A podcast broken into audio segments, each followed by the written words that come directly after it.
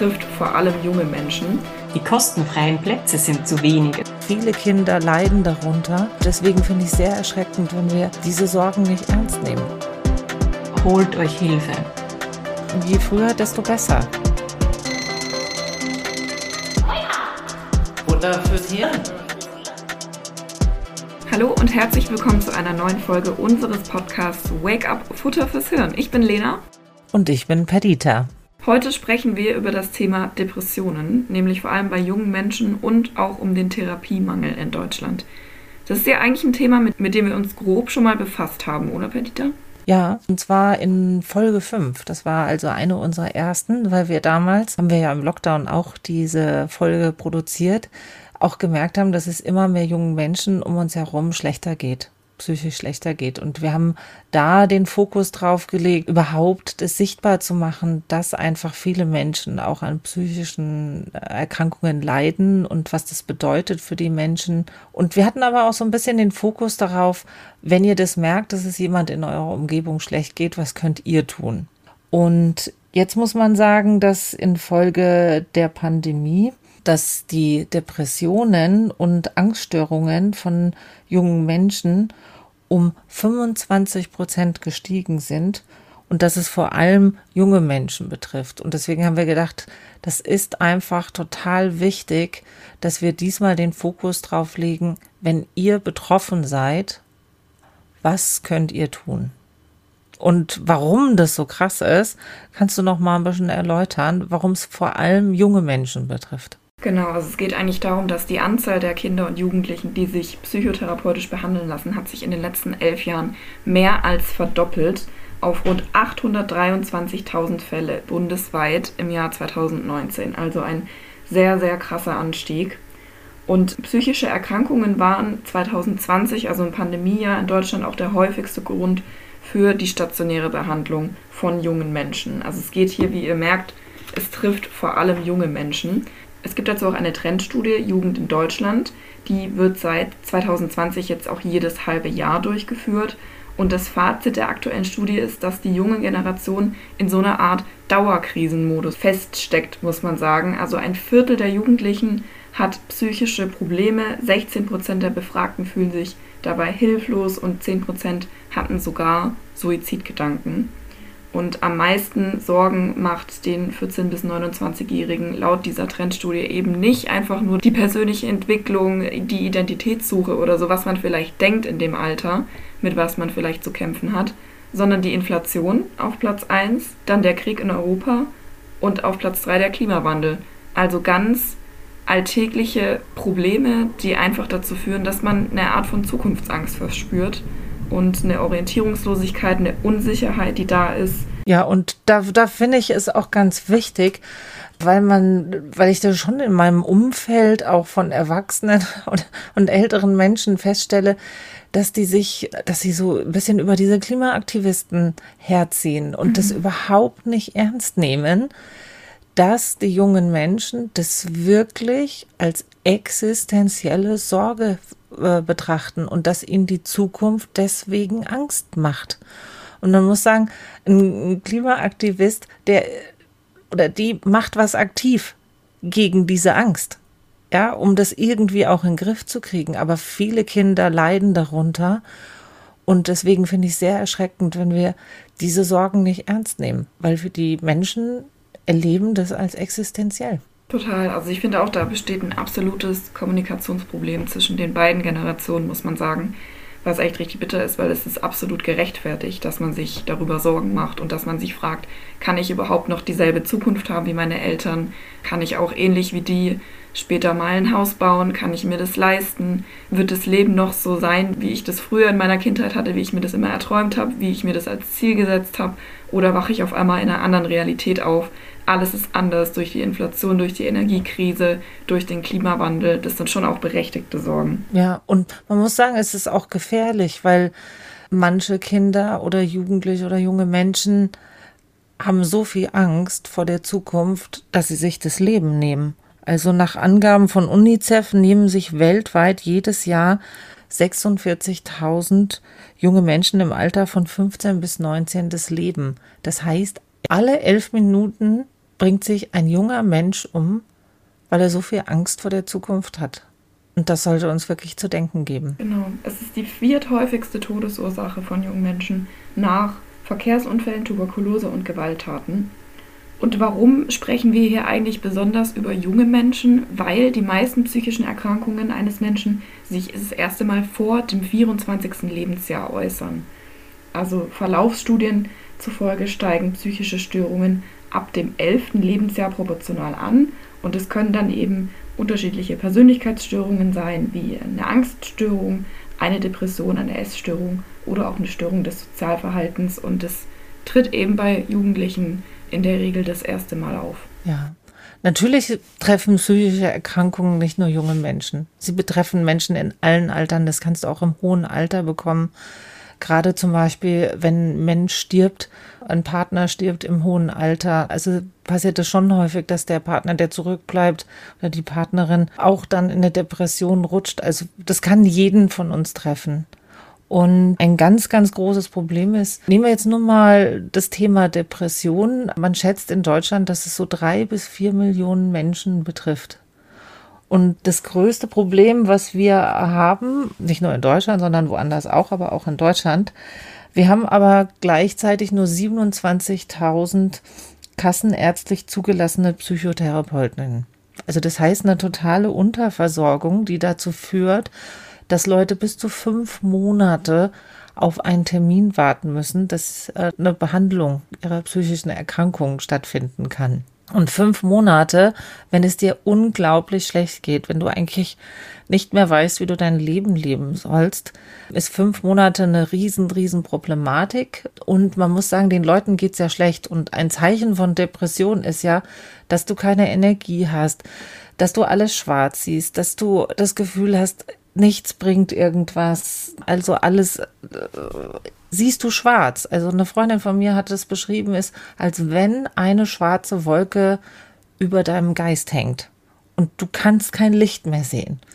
Und in der Situation musst du dich aber richtig megamäßig anstrengen, einen Therapieplatz zu bekommen. Also deswegen ist es so ganz wichtig, dass man einfach schnell eigentlich auch irgendwas machen kann. Und das Problem, was wir in Deutschland haben, ist, Warum auch ein Mangel da ist, ist, dass nur vier Therapieformen zugelassen sind, die kassenärztlich übernommen werden. Also es ist eine Frage auch des Geldes, welche Form der Therapie finanziert wird. Mhm. Und das erzeugt halt auch nochmal einen zusätzlichen Mangel. Und es ist so wichtig, hier auch Druck auf die Politik auszuüben, weil theoretisch würde es von der Anzahl her genügend Psychotherapeutinnen und Therapeuten geben. Aber eben, wie du schon gesagt hast, keine Kassenzulassung. Diese Kassenzulassung, darüber entscheidet der gemeinsame Bundesausschuss von Ärzten, Krankenhäusern und Krankenkassen und die haben einen Bedarfsplan, an dem die das messen, wie viele Kassenzulassungen gebraucht werden.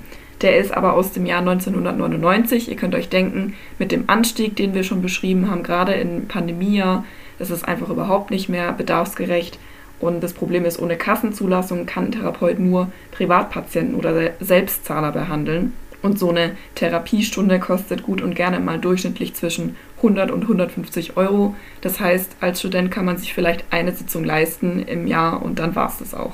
Ja, und man muss einfach sagen, je früher eine Therapie anfängt, desto größer ist einfach die Chance, dass jemand dann lernt, mit seiner psychischen Erkrankung zu leben. Je früher, desto besser. Also deswegen wollten wir euch jetzt auch aufzeigen, was gibt es denn für Möglichkeiten, wenn ihr merkt, boah, mir geht's jetzt ganz schlecht. Also das Wichtigste ist, je früher du dir Hilfe holst, desto besser.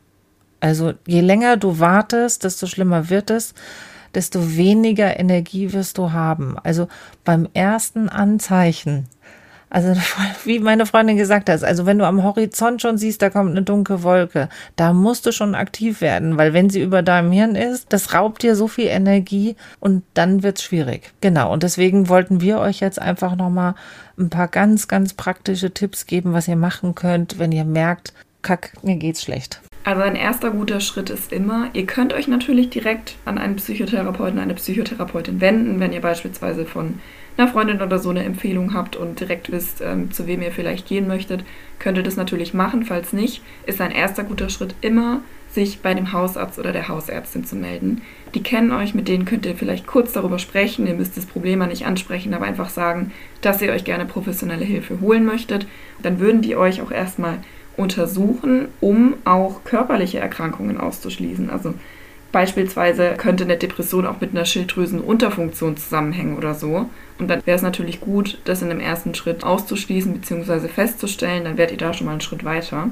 Und der Hausarzt oder die Hausärztin wird euch dann untersuchen, wird euch ein paar Fragen stellen und wird euch dann eine Überweisung geben zu einem kassenärztlichen Psychotherapeuten. Genau. Dann ist die Frage, wie finde ich den? Also entweder hat dir jemand jemanden empfohlen und du kannst da direkt dich bei der bei dem Therapeuten oder der Therapeutin melden. Das kannst du auch ohne den Besuch vom Hausarzt vorher.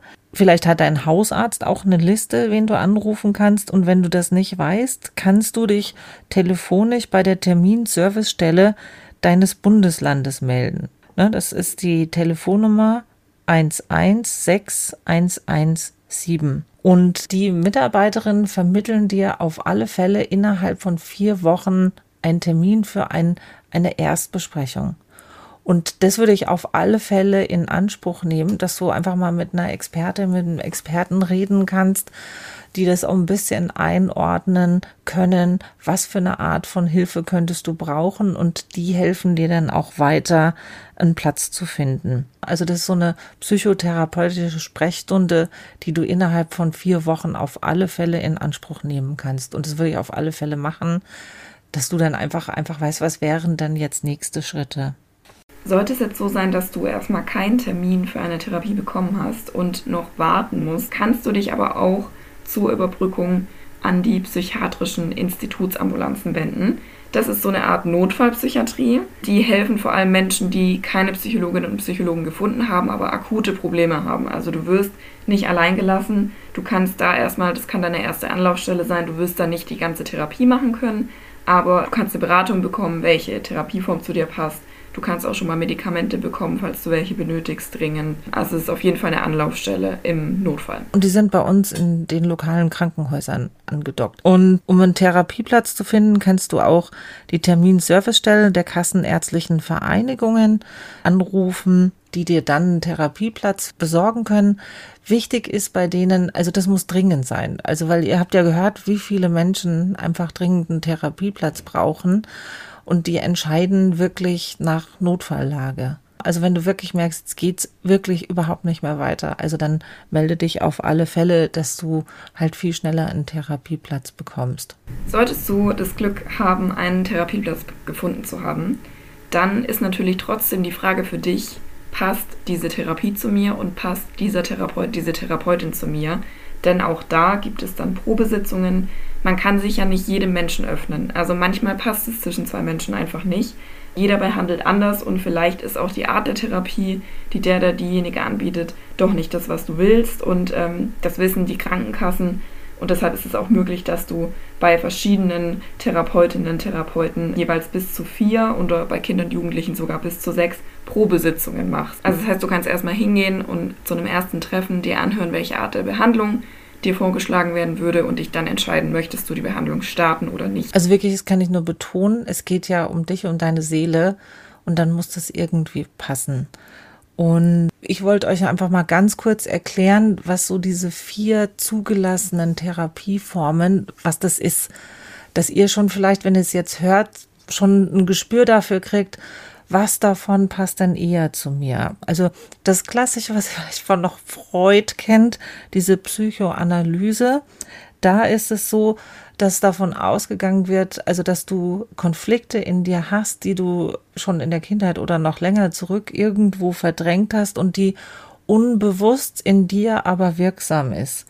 Und dass es ganz wichtig ist, in die Vergangenheit zu schauen, um zu gucken, was ist denn da passiert, was da irgendwie gestört worden ist und damit du überhaupt erkennen kannst, wo die Konflikte sind, wo die Störungen sind, um einen Weg im Hier und Heute zu finden, mit diesem unbewussten Vergangenen im Jetzt und Hier wieder fertig zu werden. Bei der tiefen psychologisch fundierten Psychotherapie wird oft so ein ganz konkretes Konfliktthema angeschaut. Da wird geguckt, woran liegt's und was sind die Ursachen Und da wird auch in die Vergangenheit geschaut und wird geguckt, was ist da der Auslöser, was ist da in deiner Vergangenheit passiert, was dir jetzt heute Beschwerden macht und wie kann ich diese Beschwerden, die ich habe, verringern. Und dann gibt's einfach noch eine der häufigsten Formen, ist die kognitive Verhaltenstherapie. Also die ist zum Beispiel bei Phobien oder Zwangshandlungen, kann man die ganz gut behandeln.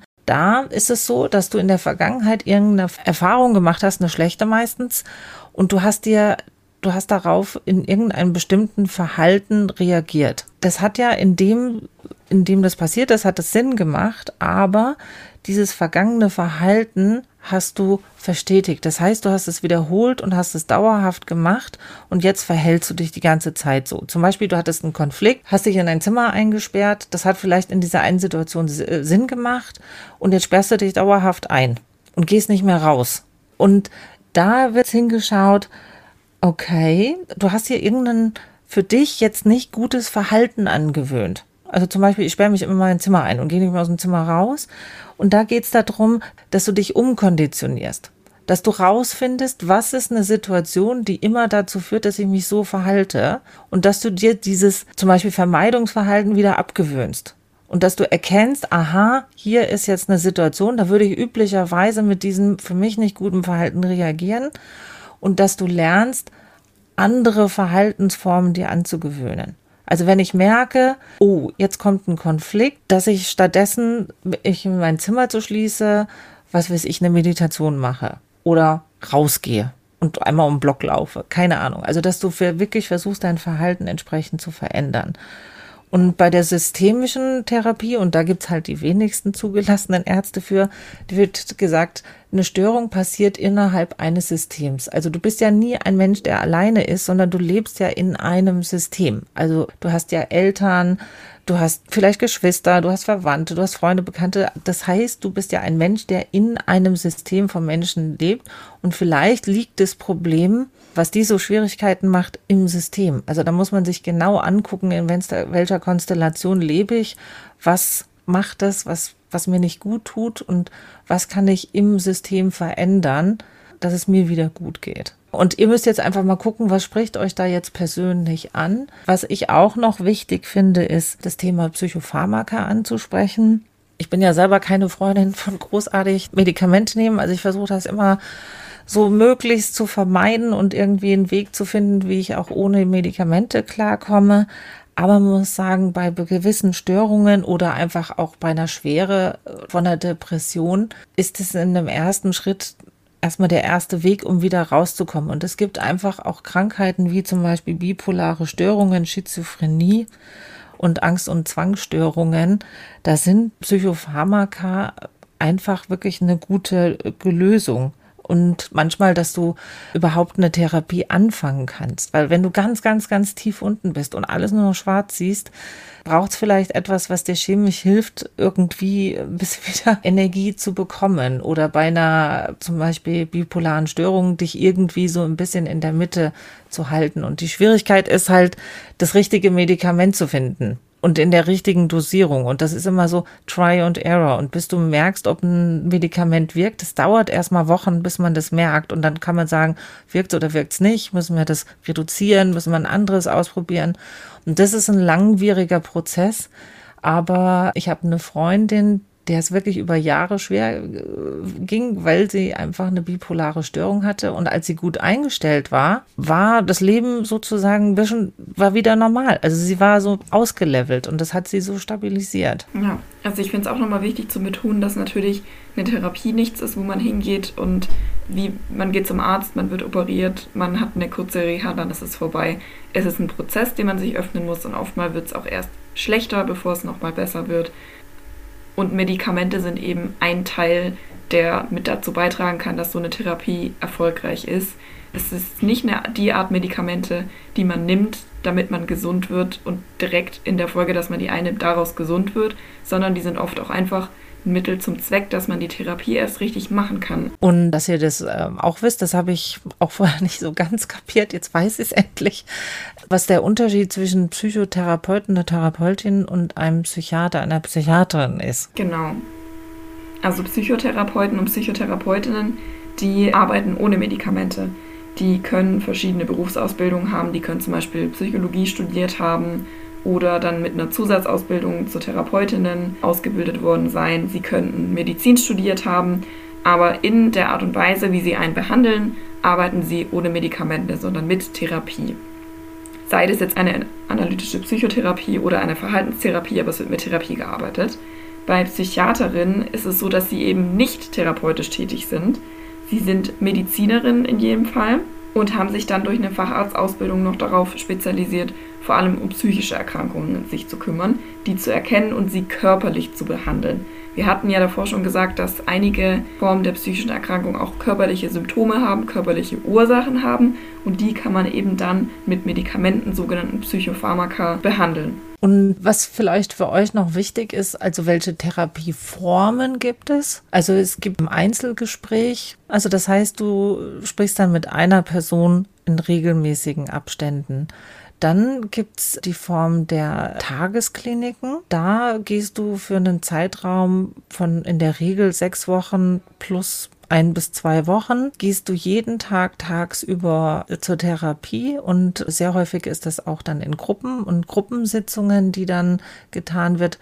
Und das hilft Menschen auch zu sehen, dass sie nicht alleine sind, sondern dass es ganz viele Menschen gibt und da lernst du in wieder so eine Tagesstruktur zu kriegen. Also das, was Lena gerade gesagt hat, was eigentlich ganz wichtig in so Situationen ist, wieder eine Struktur zu bekommen. Und da lernst du einfach auch, kann ich mich beschäftigen, was kann ich tun? Da werden auch ähm, kreative Sachen, mit, kann man mitmachen. Und es geht darum, dass du wieder schaffst, irgendwie dir eine Tagesstruktur zu geben. Und dann geben sie dir einfach auch ganz äh, praktische Tipps, wie du das hinkriegen kannst. Und wie gesagt, es gibt auch Einzelgespräche dort und aber auch Gruppensitzungen. Dann gibt's eine stationäre Aufenthalt, also so eine Therapie, wo es darum geht, jetzt ein besonderes Thema anzugehen. Da ist man dann auch meistens sechs plus ein paar Wochen in der stationären Behandlung, meistens dann auch weiter weg. Und auch in den ersten Wochen siehst du dann erstmal niemanden von deiner Family. Da geht es dann wirklich darum, gezielt eine Therapie zu verfolgen. Und wie gesagt, in so Notfallsituationen, wenn du zum Beispiel ähm, daran denkst, dich selber umzubringen oder dich oder andere zu gefährden, da kannst du dann auch in eine Psychiatrie kommen und da wirst du dann aber auch erst entlassen, wenn die das Gefühl haben, jetzt bist du wieder so stabil, dass du dich und andere nicht gefährdest. Genau. Und diese ganzen Notfallsachen, ähm, wo du mal ganz schnell in so einer Akutsituation im Krankenhaus bist, da wird eigentlich nicht viel mit dir gearbeitet. Da, da wirst du eigentlich nur stabilisiert. Das ist sehr häufig so, dass du in einem Umfeld bist, wo du einfach erstmal sicher bist. Jetzt haben wir noch einen Schritt vergessen, wenn es darum geht, die Therapie auch zu beginnen, wenn ihr euch dafür entschieden habt, hier fühle ich mich wohl bei, der, bei dem oder der Therapeutin und hier möchte ich die Behandlung beginnen, dann müsst ihr in einem letzten Schritt noch den Antrag bei der Krankenkasse abgeben. Und zwar braucht ihr dafür nochmal die, einen Bericht vom Hausarzt und die Therapeutin oder der Therapeut hilft euch dann, den Antrag bei der Krankenkasse zur Kostenerstattung einzureichen und dann kann es losgehen. Genau. Okay, das ist jetzt der Idealfall. Du hast eine Therapie bekommen, aber natürlich, ja, haben wir gesehen, diese fünf Monate, die man manchmal warten muss auf dem Platz, die zu überbrücken. Also, was ihr immer machen könnt, es gibt zum Beispiel das Kinder- und Jugendtelefon, ne? also, dass ihr da jemanden anrufen könnt, um mit jemandem zu sprechen. Zum Beispiel bei uns in Passau gibt es auch psychische Beratungsstellen, also von der Caritas oder der Diakonie.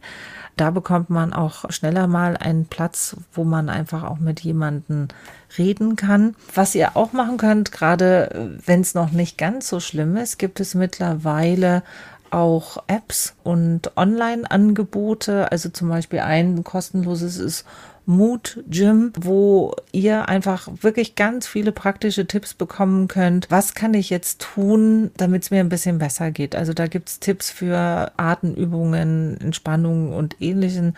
Also gerade wenn es noch nicht ganz so krass ist, können die euch wirklich auch helfen, Sachen zu machen, die euch dann erstmal gut tun. So, nachdem wir jetzt genügend Tipps gegeben haben, freuen wir uns, dass wir heute auch noch jemanden da haben, der das Ganze beruflich macht und uns da noch ein bisschen besser mitnehmen kann. Bei uns heute zu Gast ist Clara Handstein. Sie ist Psychologin und Psychotherapeutin aus Österreich.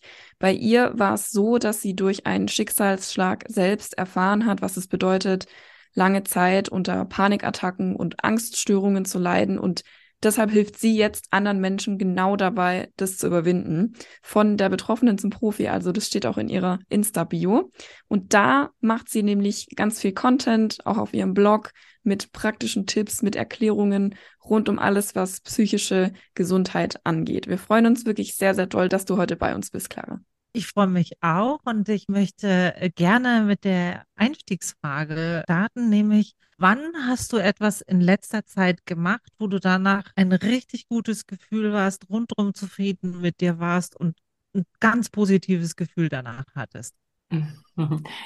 Das war tatsächlich gestern Abend, als jemand aus meinem Freundeskreis an mich herangetreten ist und ja, mir erzählt hat, dass ihm nicht gut geht und ja, ich für die Person da sein habe können und einfach zuhören habe können, nachgefragt habe und einfach so erste Schritte gemeinsam wir gesetzt haben, in welche Richtung das jetzt gehen kann. Und da ist mir wieder mal so deutlich worden, ja, wie jetzt ja auch ihr im Intro gesagt habt, wie wichtig das ist, wenn es einem nicht gut geht, dass einfach auch jemand da ist, der zuhört und der sagt, okay, wir gehen da jetzt ein paar Schritte gemeinsam und wir schauen jetzt da gemeinsam einfach weiter. Und das, ja, das war eigentlich so jetzt spontan das, was mir da einfällt, das, was ein sehr schönes Gefühl bei mir hinterlassen hat. Das passt eigentlich ganz gut zu unserer nächsten Frage. Und zwar würde ich gerne von dir wissen, was treibt dich an, Therapeutin zu sein? Also warum bist du dazu gekommen, als Therapeutin tätig zu sein? Was gibt dir das? Ist eine ganz spannende Frage. Ich bin eigentlich in das Psychologiestudium eher mehr so hineingeplumpst, eigentlich eher. Und ähm, ja, also so, ich war so immer schon die Familienpsychologin bei uns zu Hause, wenn, wenn irgendwer ein Problem oder ein Thema gehabt hat. Und ich glaube, darum hat es mich so in diese Richtung gezogen. Genau, und war dann ja ganz lang Psychotherapeutin und durch eine eigene psychische Erkrankung hat man vielleicht nochmal einen anderen Blick irgendwie so, wenn man von der anderen Seite irgendwie das sieht. Sonst habe immer ich Menschen behandelt mit psychischen Erkrankungen, jetzt war auf einmal ich auf der anderen Seite und habe ich Hilfe in Anspruch nehmen müssen. Genau, und das treibt mich eigentlich schon an, so das, so das zu sehen, wie es einem da selbst geht und wie hilflos man oft da ist. Ja. Dadurch, dass du selber ja Betroffene behandelst, was würdest du denn sagen, sind gerade große Probleme oder Themen, gerade beim Thema Depression bei jungen Menschen?